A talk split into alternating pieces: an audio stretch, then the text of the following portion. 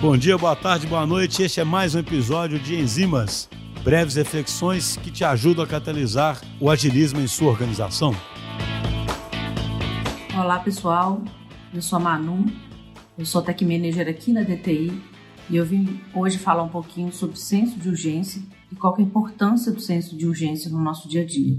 Tem um exemplo que uma vez eu li e eu gosto muito, que é você imagina que você está sentado em sua casa, vendo TV tranquilamente, e de, de repente começa a ouvir barulho de bombeiro, começa a sentir cheiro de queimado, e provavelmente seu prédio pode estar em chamas.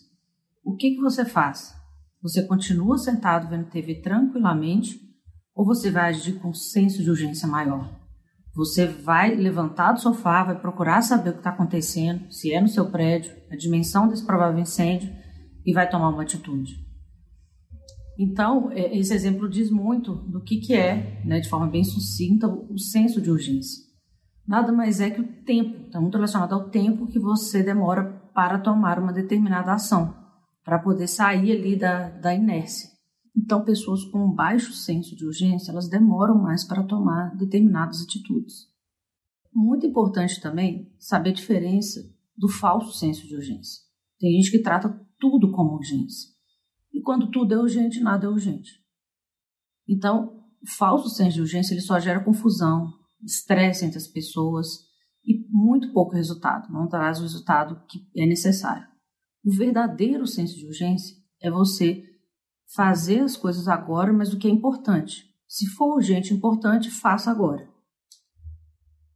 Como que a gente pode desenvolver mais esse senso de, de urgência, né? Saber priorizar. Você tem que focar naquilo que agrega mais valor. Então, saber priorizar é muito importante para o senso de urgência. Conhecer o impacto, conhecer o que aquela atividade, ou deixar, ou melhor, deixar de fazer aquela atividade, qual que é o impacto nela na vida da pessoa, onde você estiver tratando, no seu cliente, na sua empresa. Porque se você conhece o verdadeiro impacto por trás daquilo, você consegue até responder para quem vier com falso senso de urgência. Então, saber o impacto de deixar de fazer uma ação naquele momento é muito importante e sem desculpas. Pessoas que têm baixo senso de urgência geralmente têm muitas explicações e explicações não resolvem nenhum problema. Isso é um fato. Além das nossas urgências, né, a gente saber ali priorizar, saber o que é importante, fazer no momento certo, tem as urgências alheias, né? Tem aquela pessoa que sempre vai chegar para você, isso é para ontem, isso é urgente. Então, você tem que tratar isso olhando para uma lente empática e uma lente racional. Então, se um, cliente, por exemplo, te trouxer que um ponto é urgente, você, a gente vai voltar naquela questão do impacto, você precisa ter, saber o impacto ali para poder conversar com a pessoa. E tem que ter a lente empática. Por que, que ela está pedindo isso? Qual é o impacto na vida da pessoa? Por que, que ele está dizendo que é urgente? E a lente racional, que é realmente você saber se aquilo é mesmo urgente ou não, para você poder tratar.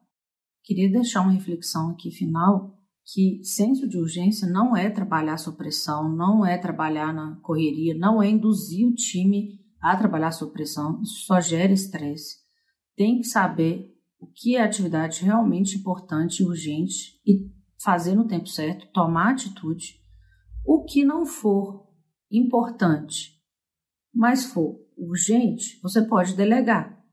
O que for realmente é, importante, mas não necessariamente urgente, você pode agendar.